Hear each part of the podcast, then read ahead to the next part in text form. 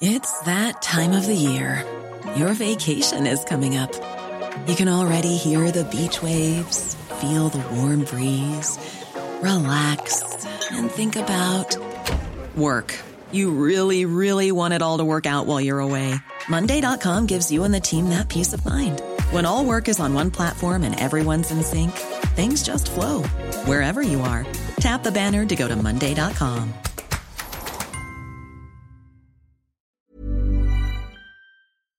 Aus Aberglaube und Angst um ihre Kinder wird eine Frau zur Mörderin.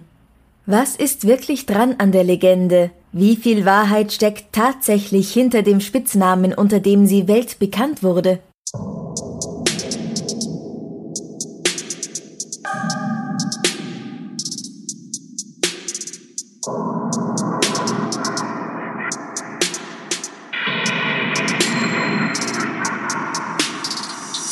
Servus, Grüß dich. herzlich willkommen bei Darf's ein bisschen Mord sein? Dein Podcast zum Thema wahre Verbrechen. Mein Name ist Franziska Singer. Und ich bin André Baumgartel. Ich habe letztens auf Instagram gefragt, was sich unsere Hörer und Hörerinnen wünschen würden und ein paar Leute haben geantwortet, dass sie gern mehr über weibliche Verbrecher hören würden. Und darum habe ich heute einen sehr schönen Fall rausgesucht aus Italien. Uh, Bella Italia.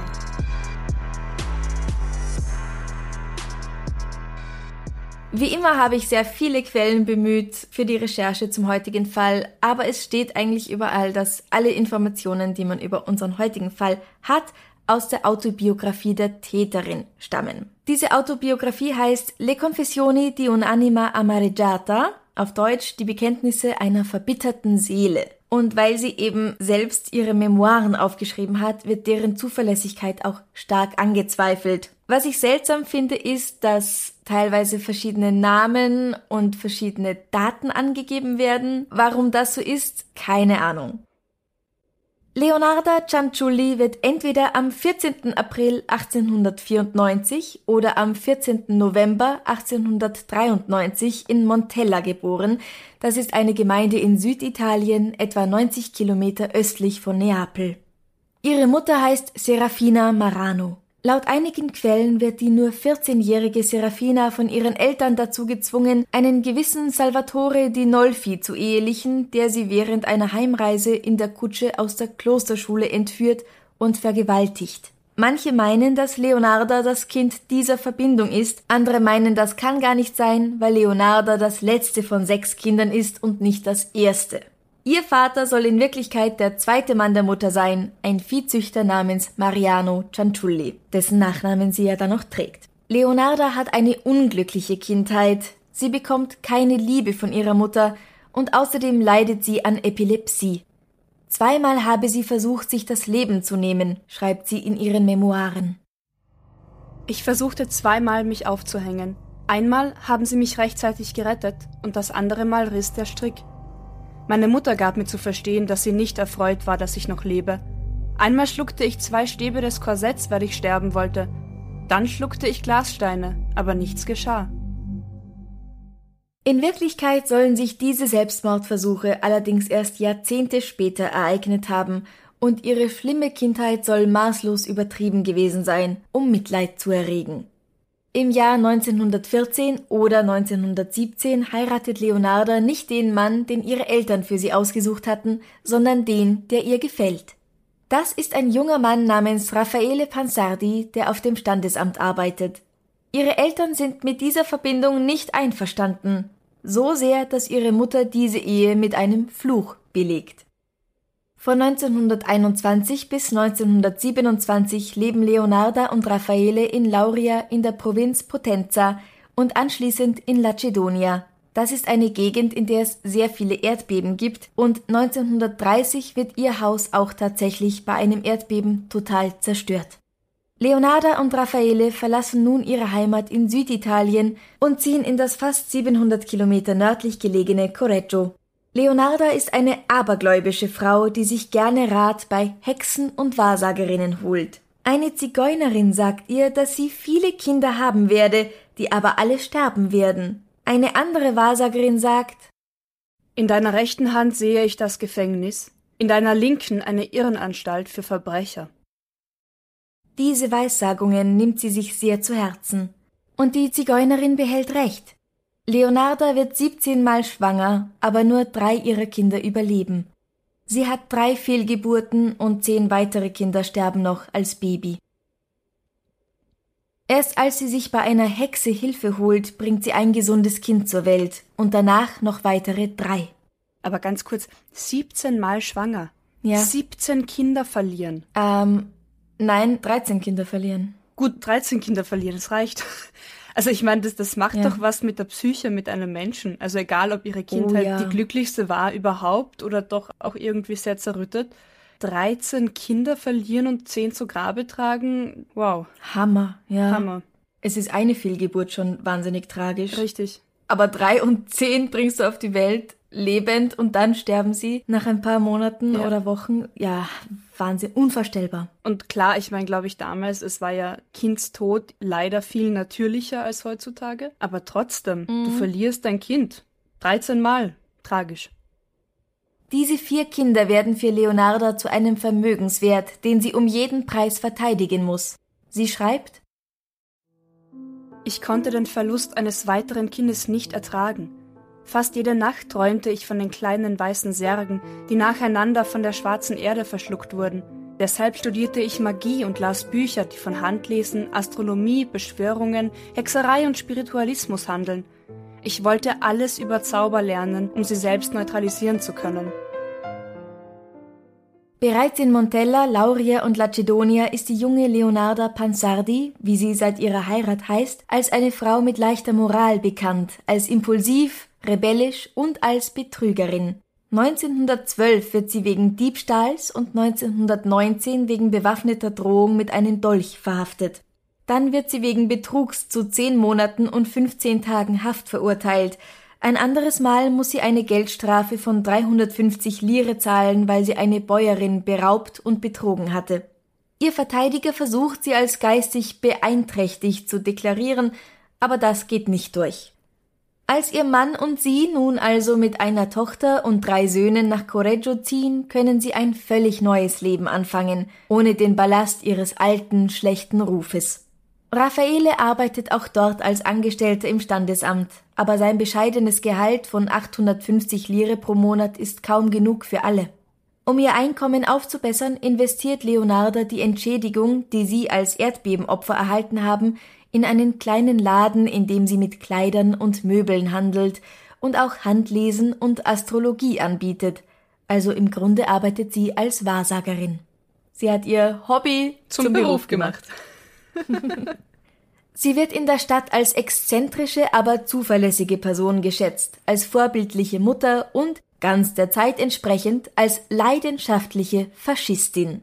Wir befinden uns ja jetzt in den frühen 30er Jahren in Italien. Irgendwann verschwindet Raffaele von der Bildfläche. Er war angeblich schon länger arbeitslos und auch als Alkoholiker bekannt. Aber was mit ihm geschehen ist, das weiß man nicht. Bis heute nicht. Es dürfte auch niemand nach ihm gesucht haben. Ah, okay. Man nimmt an, dass er abgehauen ist. Sie hat ihn vor die Tür gesetzt und er ist weg. Okay. Gut, solange sie ihn vor die Tür gesetzt hat, weil er Alkoholiker war und vielleicht kein guter Umgang, besser als er hat sie im Stich gelassen. Man weiß es alles nicht, man weiß ja nur, was sie aufgeschrieben hat oder gesagt hat. Ach so, ja. Man kann ihr jetzt da glauben, wir werden ja dann sehen, wie es noch weitegeht. Also vielleicht hat sie ja da selbst ihre Finger im Spiel gehabt. Ja, eben, das wäre so meine Frage gewesen, aber okay. Mal schauen. 1939 bricht der große Krieg aus, den wir heute als Zweiten Weltkrieg verstehen, und das faschistische Italien macht sich zum Kampf bereit. Leonardas einzige Tochter Norma besucht noch die Klosterschule und die beiden jüngeren Söhne Bernardo und Biagio das Gymnasium. Der älteste Sohn Giuseppe studiert an der Universität in Mailand und läuft Gefahr, an die Front einberufen zu werden. Bei dem bloßen Gedanken daran, dass ihr Lieblingskind fallen könnte, möchte Leonarda schier verrückt werden. Deshalb beschließt sie, sich der Hexerei zuzuwenden und mittels Menschenopfer ein schlimmes Schicksal abzuwenden. Weil schließlich hat ja eine Wahrsagerin ihr gesagt, dass alle ihre Kinder sterben würden. In ihrem Haus empfängt Leonarda gerne viele Menschen, die sie bekocht und denen sie aus der Hand liest oder ähnliches. Meist sind das nicht mehr ganz junge Frauen, alleinstehend und mit ihrem Leben unzufrieden. Das erste Opfer, das Leonarda auserwählt, um Giuseppe vor dem Tod zu bewahren, heißt Faustina Setti. Faustina ist Anfang 70 und sie war nie verheiratet.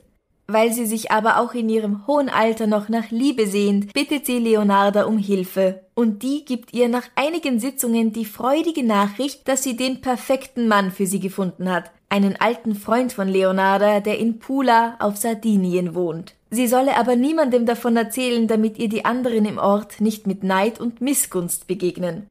Faustina freut sich maßlos. Sie färbt sich die Haare und am 17. Dezember 1939, dem Tag ihrer Abreise nach Sardinien, stattet sie Leonarda einen letzten Besuch ab.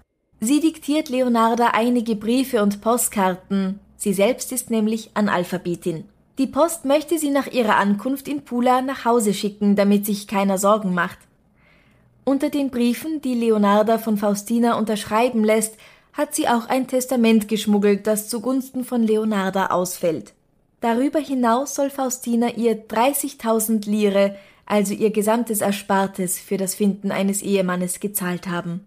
Ein fast perfektes Verbrechen. Absolut. Also sehr schlau angestellt, finde ich. Als alles Wichtige erledigt ist, nimmt Leonarda eine Axt und haut sie Faustina von hinten in den Schädel. Dann zerteilt sie sie in relativ kleine Stücke, klein genug, dass sie in einen großen Topf passen.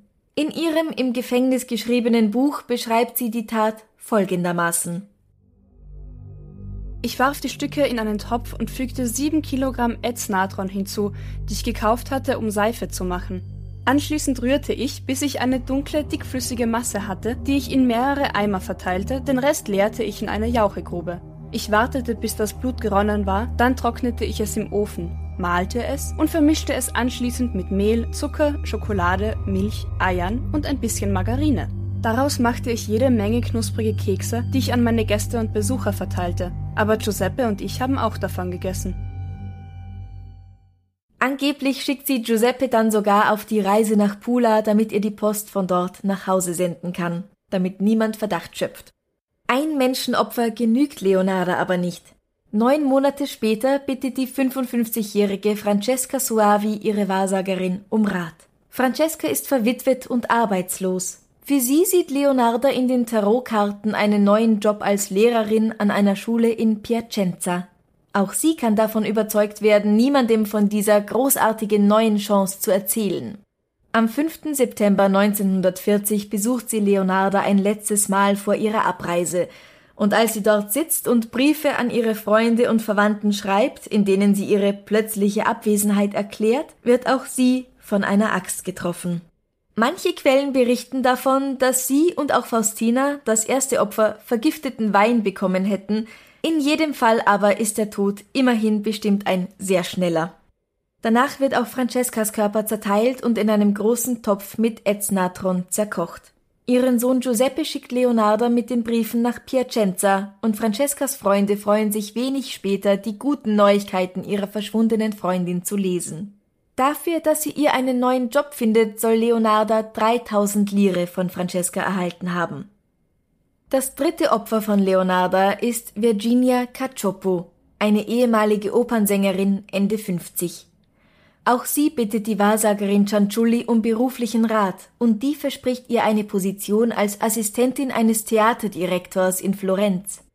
Alles, was sie dafür tun muss, ist Leonarda ihren Besitz zu überlassen, und natürlich darf sie niemandem davon erzählen, bevor sie die Stelle angetreten hat. Letzteres sei besonders wichtig, weil sie, Leonarda, eine außereheliche Affäre mit jemandem habe, der Virginia diese Position verschafft habe und diese Verbindung dürfe auf gar keinen Fall herauskommen. Bei ihrem letzten Besuch bei Leonarda vor ihrer Abreise kriegt auch Virginia das Hackel in den Kopf und ist sofort tot. Leonarda wird später sagen, dass die korpulente Sängerin ein ganz besonderes Schmankerl darstellt. Sie endete im Topf wie die anderen zwei auch, aber ihr Fleisch war fett und weiß. Als ich alles aufgelöst hatte, fügte ich eine Flasche Parfum hinzu und kochte sie lange Zeit, bis ich eine sehr cremige Seife erhalten hatte. Ich verteilte Seifenstücke als Geschenk an Nachbarn und Bekannte. Sogar das süße Gebäck wurde besser. Diese Frau war wirklich süß. Nach ihrem dritten Mord wird Leonarda übermütig. Von Virginia hat sie über 35.000 Lire in Form von Bargeld, Schmuck und Wertpapieren erhalten, und dieses Geld gibt sie nun mit beiden Händen aus. Das fällt auf. Wie genau es dazu kommt, dass Leonarda Cianciulli näher untersucht wird, weiß ich nicht. Es gibt hier wieder sehr konträre Berichte dazu. Einmal heißt es, dass Virginias Schwester sie als verschwunden meldet und die Polizei daraufhin Leonardas Haus durchsucht, wo sie den Schmuck der Frau findet. In einer anderen Quelle heißt es, dass eine Frau, die eventuell Virginias Schwägerin ist, sieht, wie die am 30. September oder November, auch da stimmen die Quellen nicht überein, Leonardas Haus betritt und nicht wieder herauskommt. Nach zwei Stunden klopft sie an und Leonarda macht ihr auf, bittet sie herein und plaudert mit ihr, aber es ist keine Spur von Virginia zu sehen, und es gibt bei diesem Haus auch keinen Hinterausgang, durch den sie hätte verschwinden können. Weil ihr das verdächtig erscheint, meldet sie diesen Vorfall der Polizei. Die Schwägerin sieht ihre Schwägerin in das Haus einer Frau gehen und da bleibt sie zwei Stunden. Und nicht wieder rauskommen. Aber das ist ja auch nicht so ungewöhnlich, oder? Also wenn ich auf einen Kaffeeklatsch, Kaffeeklatsch gehe. Also finde ich jetzt, dass man da von vornherein sagt, uh, das ist suspekt, weil die Frau bleibt da über zwei Stunden in der Küche einer anderen Frau. Ja, oder? Man weiß ja auch nicht, ob es stimmt. Na eh, natürlich, ja. Egal wie, Leonardas Haus wird durchsucht. Dabei finden Ermittler eine Schachtel mit mehreren mit Blut bespritzten Schmuckstücken, die Freunde mit großer Sicherheit Virginia Cacioppo zuschreiben können. Bei einer zweiten Durchsuchung in Cianciullis Haus tauchen dann auf dem Dachboden die Werkzeuge auf, die sie verwendet hat, um ihre Opfer zu töten und zu zerteilen. Zwei Äxte, eine kleine und eine größere, ein Hammer, eine Metallsäge, ein Küchenbeil, ein großer Topf oder Kessel und ein Behälter mit Zementresten. Leonarda und ihr Sohn Giuseppe werden festgenommen und ins Gefängnis gebracht. Aufgrund des Krieges sitzen sie dort fünf Jahre, bevor es im Juni 1946 endlich zu einer Verhandlung kommt. Im Verlauf der Verhandlung versucht ihre Verteidigung, das Gericht von einer Komplizenschaft ihres ältesten Sohnes Giuseppe Pansardi zu überzeugen. Eine Frau wie Leonarda, die nur 1,50 Meter groß ist, wäre nie allein imstand gewesen, solche Verbrechen zu begehen. Leonarda bestreitet das vehement, und es gibt die Story, dass sie, um das Gericht von ihrer alleinigen Schuld und ihren Fähigkeiten zu überzeugen, in der Leichenhalle vor den Augen des Richters einen toten Landstreicher in nur zwölf Minuten in neun Stücke zerlegt. Oh, bitte lass das nur ein Gerücht sein. Wirklich? Nein, in Wirklichkeit spricht sie nur davon, wo sie angesetzt hätte, um die Leichen in unter 20 Minuten zu zerteilen. Die Demonstration wird nicht genehmigt. Gut, immerhin. Aber allein das? Okay, das heißt, sie bekennt sich auf jeden Fall schuldig, oder? Ja, definitiv. Also da gilt dann nicht mehr die Unschuldsvermutung, wenn sie sagt, pass auf, ich zeig's euch. Also, wie man am besten einen Menschen zerkleinert. Ganz genau. Und sie sagt, nein, ich habe das wirklich alles ganz alleine gemacht. Giuseppe hat mir nicht geholfen dabei. Er hat ihr nur dabei geholfen, die Briefe und Karten zu versenden aus den anderen Städten und er hat auch die in Papier gewickelten Knochen im Fluss versenkt aber ohne zu wissen, warum und worum es sich überhaupt handelt. Daraufhin wird Giuseppe freigesprochen. Während die Staatsanwaltschaft behauptet, Leonarda habe aus reiner Geldgier gehandelt, versucht sie ihre Morde dadurch zu rechtfertigen, dass sie behauptet, dass ihre tote Mutter ihr im Traum erschienen sei und Blutopfer gefordert hätte, damit ihre vier Kinder am Leben bleiben. Auch ihre Liebe zum Faschismus klingt wieder durch, als sie sagt, den kupfernen Schöpfer, den ich dazu benutzt habe, das Fett abzuschöpfen, gab ich meinem Land, das in den letzten Tagen des Kriegs so dringend Metall gebraucht hat.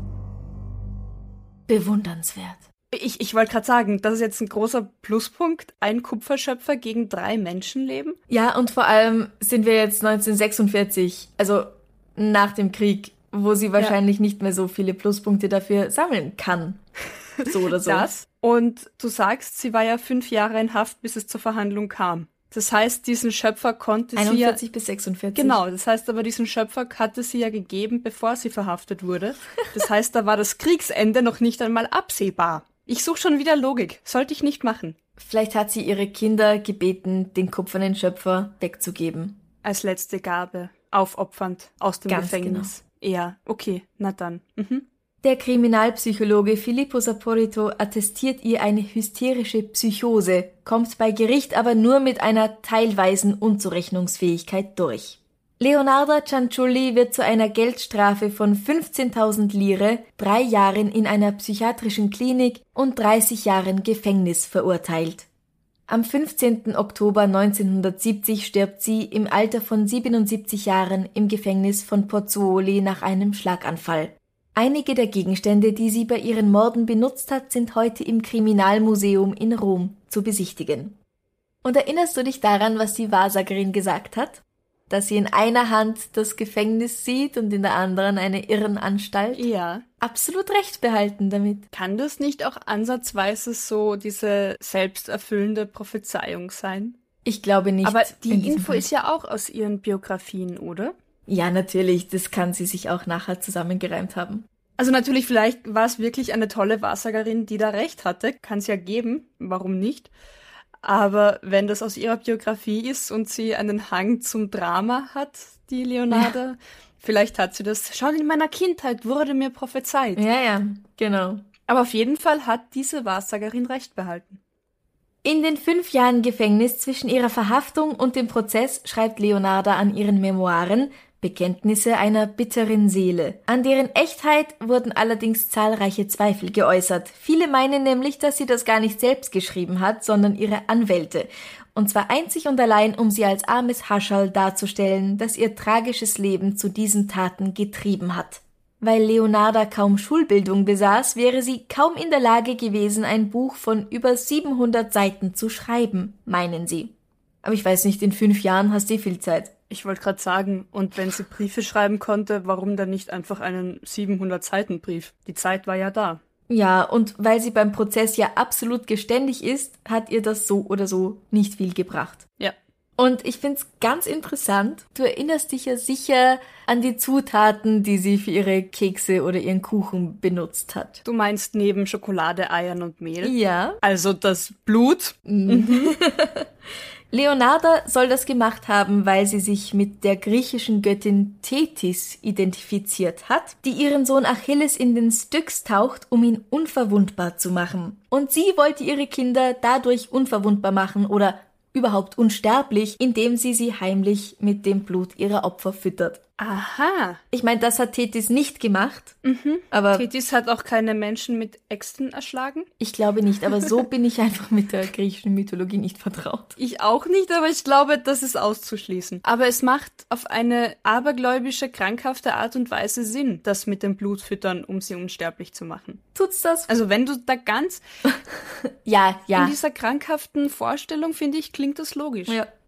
Roberta Bisi, Professorin für Rechtssoziologie an der Universität Bologna, hat ein psychoanalytisches Profil der Mörderin erstellt. Sie sagt über sie Cianciulli war eine geborene Führungskraft, eine anziehende Frau, die mit ihrem Charme die absolute Kontrolle über ihre Umgebung ausüben wollte. Sie reduzierte sie auf bloße Objekte, die ausgenutzt werden sollten. Die einzige Befriedigung fand sie in ihrem Größenwahn und der Achtung, die die anderen ihr zollten. Der Aberglaube, von dem sie durchdrungen war, hatte ihre Vision von der Realität so stark deformiert, dass sie eine amoralische Frau war, die nicht in der Lage war, zwischen Gut und Böse zu unterscheiden. Ihre Memoiren zeigen auch, dass Leonarda eine doppelte Persönlichkeit hatte. Sie sprach abwechselnd von sich selbst als Nardina, ein Kosename ihrer Mutter, oder Norina, ein Spitzname, den ihr ihr Vater gegeben hatte. Die erste war die Mutter Dilit, die zweite die Frau, die handelte, Nardina Norina hatte keine Angst, sich die Hände schmutzig zu machen, um ihre Kinder zu verteidigen. So sagte sie auch, ich habe nicht aus Hass oder Gier getötet, sondern nur aus der Liebe der Mutter heraus. Leonarda Cianciulli ist als Seifenmacherin von Correggio berühmt geworden. Aber hat sie ihre Opfer wirklich zu Seife verwandelt? Dazu muss man sagen, dass zu dieser Zeit tatsächlich durch das Kochen von Schweineresten, also von Knochen und Knorpeln, in Natronlauge Seife gewonnen wurde. Das ist aber ein Verfahren, das furchtbar stinkt und deswegen im Freien stattfand. Also, dass sie das daheim in ihrer eigenen Küche gemacht hat und sich niemand beschwert hat, es niemandem aufgefallen ist, das ist unwahrscheinlich. Mhm. Und Augusto Balloni, Neuropsychiater und Professor für Kriminologie an der Universität von Bologna, erklärt, in Wirklichkeit ist es nur ein Mythos, der um die Figur von Cianciulli geboren wurde, für den es in der offiziellen Dokumentation keinen Beweis gibt. Und Cecilia Monti, eine Forensikerin aus seinem Team, fügt hinzu, die detaillierte Beschreibung, die wir in der Autobiografie lesen, lässt kaum Raum für Zweifel. Die wissenschaftlichen Berichte bestätigen das Vorhandensein menschlicher Knochenfragmente in der Senkgrube, die durch einen chemischen Prozess modifiziert wurden, der mit dem der Verseifung vereinbar ist. Es stellt sich aber die Frage, wie das Verseifen stattgefunden hat, ohne dass es irgendjemand gemerkt hat und ob diese Seifenstücke dann wirklich verwendet wurden, wie so oft behauptet wird. Ist es tatsächlich möglich, dass ihr Sohn Giuseppe, wie er gesagt hat, den übelriechenden Geruch des Kessels seiner Mutter mit dem Geruch des Abwasserkanals verwechselt hat? Vielleicht hat er die Seifen auch einfach eine nach der anderen weggeworfen und sie wurden überhaupt nie von jemandem benutzt. Also ich kann's mir, wie du sagst, wenn das so stinkt, ich kann's mir fast nicht vorstellen, dass das niemandem aufgefallen ist. Ja, kann ich auch nicht, weil sie hat nicht irgendwo am Land gewohnt, sondern tatsächlich mitten in der Stadt auf einem Platz.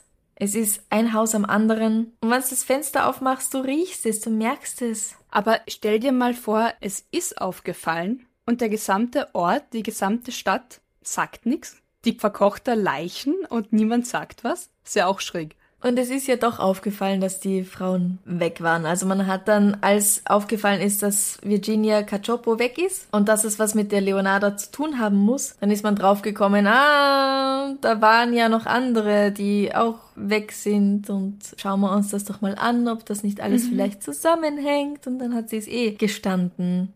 Hm. Wenn sie Seifen aus ihren Opfern gemacht hat, dann nur aus der letzten. Ja, aus den anderen hat sie nur Kekse gebacken. Hey, immerhin. Ja, sie ist ja nicht als die Keksalbackerin von Correggio bekannt, sondern als sondern als Seifenmacherin. Ja, weil es ja nochmal, also ich, ich weiß nicht wirklich, was schlimmer ist oder ob man das vergleichen oder irgendwie staffeln kann. Aber stell dir vor, die Nachbarin, die liebe Nachbarin, schenkt dir ein gut duftendes Stück Seife. Und du freust dich, weil endlich Seife und so. Und du wäschst dich damit und freust dich, wie gut du riechst. Um dann irgendwann draufzukommen, du hast dich mit einer menschlichen Seife gewaschen? Hast du jemals den Film Fight Club gesehen? Noch immer nicht. Okay, also große Empfehlung auch an alle Hörer und Hörerinnen. Ein Teil der Geschichte ist nämlich auch ein bisschen so. Und das soll jetzt ein Anreiz sein, dass ich mir Fight Club anschauen soll? Ich will jetzt nicht zu so viel verraten, aber es kommt, es kommt Seife vor. Ja. Ja? Okay. Wenn du ihn bis jetzt noch nicht gesehen hast, dann solltest du ihn sowieso anschauen. Und wann ist denn ein besserer Zeitpunkt als jetzt, wo wir eine leichte Verbindung zu diesem Fall herstellen können? Thematisch passend. Okay, ja gut, dann schaue ich mir Fight Club an. Ja, also ich glaube, ich weiß nicht. Sie hat drei Leute umgebracht. Sie hat aus allen dreien Dolci gemacht. Also mhm. irgendeine Süßspeise. Und sie ist aber dafür bekannt, dass sie einmal Seife draus gemacht hat. Es ist so, wie wenn du, weiß ich nicht, immer Auto fährst und einmal fast Motorrad und dann bist die Motorradfahrerin. Ja, vielleicht ja, schlechter Vergleich. Aber, aber, aber vielleicht, vielleicht war Kannibalismus zu der Zeit in der Region ja eh so ein, so ein Kellergeheimnis, das jeder Zweite hatte, dass man sagt, ja, haben wir wieder Menschenkekse gehabt. Aber die hat Seife draus gemacht, weißt du? Ich glaube nicht. Ich glaube, das wäre durchaus erwähnt. Ich hoff's, ich hoff's sehr. Aber es gibt wenig vergleichbare Fälle, wo jemand Seife aus Menschen gemacht hat, oder? Weil Kannibalismus kommt ja doch immer wieder mal vor. Mm, ja. Ist Blut allein zu sich nehmen schon Kannibalismus? Ich glaube, da gibt es einen Begriff dafür. Vampirismus, das ja. Das ist echt? Naja, ist das was machen mehr? Vampire? Ja, eher, aber ich denke, das ist doch mehr, oder? Googlest du's? Renfield-Syndrom, Van klinischer Vampirismus. Kann übrigens gefährlich sein, sagt da ein Schweizer Arzt. Zu viel Blut zu sich zu nehmen, ja, ja, ja, ganz gefährlich. Sollte man nicht tun. Also ein bisschen, wenn man sich in den Finger geschnitten hat, selbst ja. an seinem eigenen Finger rumlutschen, kein Problem. Am Finger von jemand anderem rumlutschen, schon eher ein Problem. Und Blut trinken, Naja, wenn Problem. der Finger blutet. Ja. Also am... am gewaschenen, desinfizierten, Corona-freien Finger rumlutschen, kein Problem. Kann auch. Aber gut, das geht jetzt in eine andere Richtung. Äh, nein, Kannibalismus per se ist ja Menschenfleisch zu essen. Nur Blut zu trinken ist... Äh, Oder in Keksen zu mhm. verpacken.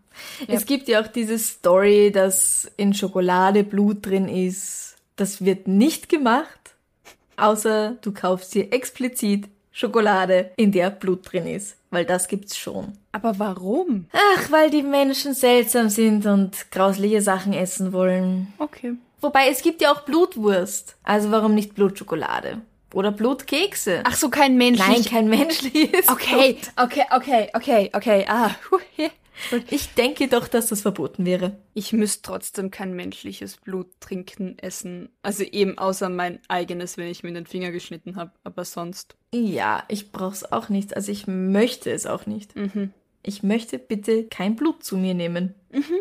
Nur mal so, damit's alle wissen. Als Information an die Welt. Franziska möchte kein Blut zu sich nehmen. Amrei möchte auch nicht Blut zu sich nehmen. Richtig, müssen. richtig. Was hältst du von dieser Geschichte? Glaubst du, dass sie verrückt war? Ich gehe davon aus, dass sie verrückt war, weil sie hat drei Menschen mit der Axt erschlagen und sie zerkocht und zerkleinert. In meiner Definition umfasst das das Spektrum verrückt recht gut, ja, doch, eindeutig. Verrückt ist, wenn du nicht weißt, dass es falsch ist. Wenn du weißt, dass es falsch ist und du machst es trotzdem, bist du nicht verrückt. Glaube ich. Ich glaube, dass der erste Verlust ihrer insgesamt 13 Kinder durchaus sowas, also so einen großen Schmerz ausgelöst haben könnte, dass diese Angst, noch ein weiteres Kind zu verlieren, so groß war, dass sie dadurch ihre Taten für sich wirklich rechtfertigen konnte. Mhm. Was meinst du? Ja, das denke ich auch. Und ich glaube schon, dass mit ihr einfach im Kopf einiges nicht gestimmt hat. Ja. Wahrscheinlich eben auch ausgelöst durch diesen wahnsinnigen Verlust. Man stell dir vor, 17 Mal schwanger sein. Eben auch, was der Körper da mitmacht und durchmacht und die Hormone und es Ja. ist nicht ohne. Kann auch wunderschön sein und super toll. Also so, ich, ich werde bald Tante und meine Schwägerin äh, genießt das großartig und kriegt das. Ja. Aber ich meine nur, also man ist, glaube ich, als Frau in gewisser Weise Schwangerschaften und dem eigenen Körper dann schon ausgeliefert. Und da kann niemand was dafür, wenn jemand danach depressiv wird oder davor oder Manche kotzen sich die Seele aus dem Leib, manche kriegen es gar nicht wirklich mit. Aber da glaube ich, da hast du halt Glück oder Pech mit deinem Körper. Aber wenn du 13 Kinder beerdigst, Unvorstellbar. das muss etwas auslösen in dir. Ja, das können wir uns gar nicht vorstellen. Es ist unfassbar. Ja. Und natürlich, ja, dann, dann ist eine Angst auch da und Wenn du diesen Verlust 13 Mal durchgemacht hast und dann vier lebendige, gesunde Kinder hast, ich glaube, dann würdest du noch mehr als alles tun, nur damit es ihnen gut geht, damit sie am Leben bleiben. ja. Und der Krieg ist halt etwas, wo sie so nicht hätte eingreifen können. Eben. Was sagt sie? Nehmt mich an die Front statt meinen Sohn, dann wird der Sohn trotzdem eingezogen. Ja, und niemand will eine Hausfrau. 1,50 großer. Ja, also sie war in ihren eigenen Augen, oder im, im Grunde war sie eine Löwin, die für ihre Kinder gekämpft hat. Ja. Nur die Art und Weise, wie sie es gemacht hat, nicht zu empfehlen. halt auch diese Tradition von, von Menschenopfern hat sich ja hoffentlich auch schon ein bisschen gewandelt. Nein, das ist nicht normal. naja, aber diese Grundidee von ich opfere einer höheren Macht, damit sie mir wohlgesonnen ist, die gibt's ja nach wie vor. Oder Aberglaube von, wenn ich jetzt jede zweite Stufe in meine Wohnung nehme, dann, was weiß ich, passiert mir nichts oder passiert mir schon was oder, also es gibt ja wahnsinnig Ja. viel. Und ich meine, um fair zu sein, ihr Zauber hat funktioniert. Ja, hat vielleicht auch deswegen funktioniert, weil Giuseppe dann auch fünf Jahre lang im Gefängnis gesessen ist. Andererseits, die beiden jüngeren Söhne wurden auch nicht eingezogen. Also von dem her, In ihrer Logik hat sie alles richtig gemacht. ja, das stimmt. Kennst du diesen Witz, wo irgendwie jemand, ich, ich, da gibt's so viel mit dem ähnlichen Thema, aber wo jemand mit dem Staubsauger in der U-Bahn fährt und der andere sagt, was machst du mit dem Staubsauger in der U-Bahn? Und er sagt, ich halte die U-Bahn von Monstern rein. Und der sagt, da gibt's keine Monster. Und der sagt, eben, dank mir. Mit Aberglaube und so Theorien zu konkurrieren ist halt echt schwer. Ja, da kommst du mit Logik auch nicht dagegen an. Leider. Ach Gott, ich bin so ein Fan von Logik.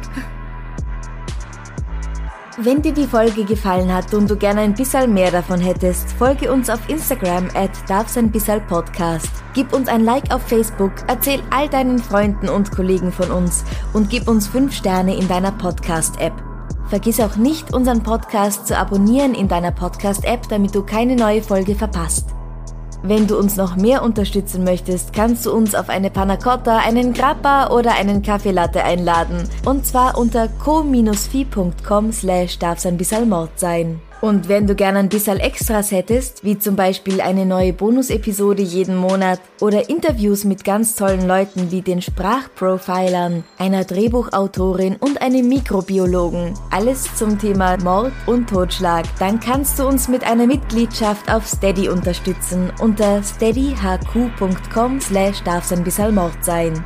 Fotos zur Folge findest du wie immer auf Instagram und Facebook und alle Links findest du auch auf unserer Homepage darfseinbissalmordsein.com. Wir gehen jetzt in eine wohlverdiente Sommerpause und melden uns spätestens am 10. August mit einer neuen Folge zurück. Und jetzt noch viel Spaß mit was Schönem zum Abschluss. Was ist der lustigste Anmachspruch, den du je bekommen hast? Ich glaube, ich habe gar nicht so oft Anmachsprüche gehört, ehrlich gesagt. Oder zumindest kann ich mich nicht daran erinnern. Wahrscheinlich waren keine wirklich lustigen dabei. Aber ich habe mal jemanden gefragt, ob er vielleicht gerne noch meine Briefmarkensammlung ansehen würde. Und hat es funktioniert? Es hat definitiv funktioniert. Wollte er deine Äh, Briefmarkensammlung sehen? Als wir dann daheim waren, wollte er keine Briefmarkensammlung sehen. Wäre auch sehr schlecht gewesen, weil ich habe ja gar keine. Aber es hat ihm gereicht. Er hat sehr gelacht. Okay. Ja. Und du?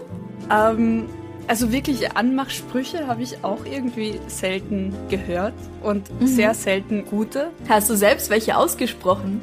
Gott, ich bin so schüchtern. Nein. Nein, oh Gott. Ich bin, ich bin wirklich, wirklich schlimm in sowas. Aber ähnlich wie bei dir mit so einem Klischee, ich finde, wenn ein Klischee sympathisch gut gebracht wird, 1A. Und ich weiß, ich habe bei einer Bar in, äh, gearbeitet und da hat mir irgendjemand, es war dieses, ich glaube, ich habe meine Telefonnummer verloren, kann ich deine haben? Oder hat's wehgetan, als du vom Himmel gefallen bist? Also eins ist ja zwei, so bist du so ein Kitsch-Klischee. Aber er hat das so dermaßen sympathisch gebracht mit diesem Blick von, ich weiß, ich mache mich gerade voll zum Affen dass es wirklich saumäßig sympathisch war. Es wurde dann bis auf ein Getränk und Smalltalk nichts weiter draus, aber das, das hat mir so imponiert, weil da stand echt, der war süß, der war hübsch, stand da vor mir und das war echt so, Achtung, ich mache mich jetzt zum Affen. Und das ist sympathisch, finde ich. Also ich finde, es gibt keine schlechten Anmachsprüche, es gibt nur Idioten, die sie bringen. Oder? Genau, du kannst alles sagen, aber es kommt drauf an, wann und wie. Und auch wie respektvoll oder Ja. sympathisch, humorvoll. Genau, Humor Ja. hilft. Humor hilft Oh so, sehr. So sehr. Genau. Bei True Crime, Ja, ja. Mit Respekt eben, Humor und Respekt, wenn die Ja. sich die Hand geben. da kann man Ja. auch auf seine nicht existente Briefmarkensammlung verweisen. Oder auf die Nummern, die man verloren hat. Was ist denn so euer lustigster Anmachspruch oder der lustigste Anmachspruch, den ihr mal bekommen habt? Oder was funktioniert bei euch immer oder nie? Was funktioniert bei euch nie? Also ich habe, wir haben halt früher auch so unter Freunden dann so depperte Sprüche gemacht wie Wahnsinn, du schaust aus wie ein Reh, deine Beine sind genauso behaart oder irgendwie so. Okay. Wir waren, haben uns wahnsinnig lustig gefunden dabei. ja, die Frage kommt wie immer am Sonntag auf Facebook und Instagram und wir freuen uns auf eure Antworten. Ihr könnt ja auch bis Sonntag dann ein bisschen was ausprobieren oder sammeln. Amrei, es geht nicht, wir haben Corona. Oh, naja, aber auf Abstand? Hm, dann halt Erinnerungen. Genau. Okay, wir freuen uns auf eure Reaktionen. Und Bussi, Baba. Baba! Vielen Dank und ein herzliches Servus Christi an unsere neuen Komplizen auf Steady. Wir dürfen hier begrüßen Maple Syrup, Nicole, Nana, Melanie, Dennis, Anja, Gesine, Sveja, Ken, Ralf, Lara und Anja. Vielen, vielen Dank für eure tolle Unterstützung. Es macht wirklich einen Unterschied für uns. Baba, Bussi.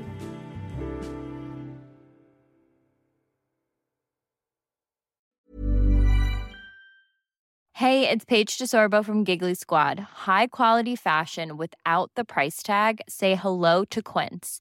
I'm snagging high-end essentials like cozy cashmere sweaters, sleek leather jackets, fine jewelry, and so much more. With Quince being 50 to 80% less than similar brands.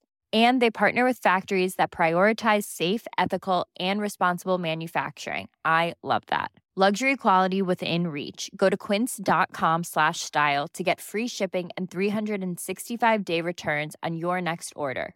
quince.com/style. Liebe findet den unterschiedlichsten Ausdruck quer durch die Geschichte. Doch ist es wirklich immer Liebe? Lasst uns über Sex sprechen, von skandalösen Stories aus der Antike über die Geschichte von Fetischen bis hin zu den unanständigen Geheimnissen berühmter Personen. Bei Liebesgeschichte gehen wir der Entwicklung der menschlichen Sexualität auf den Grund.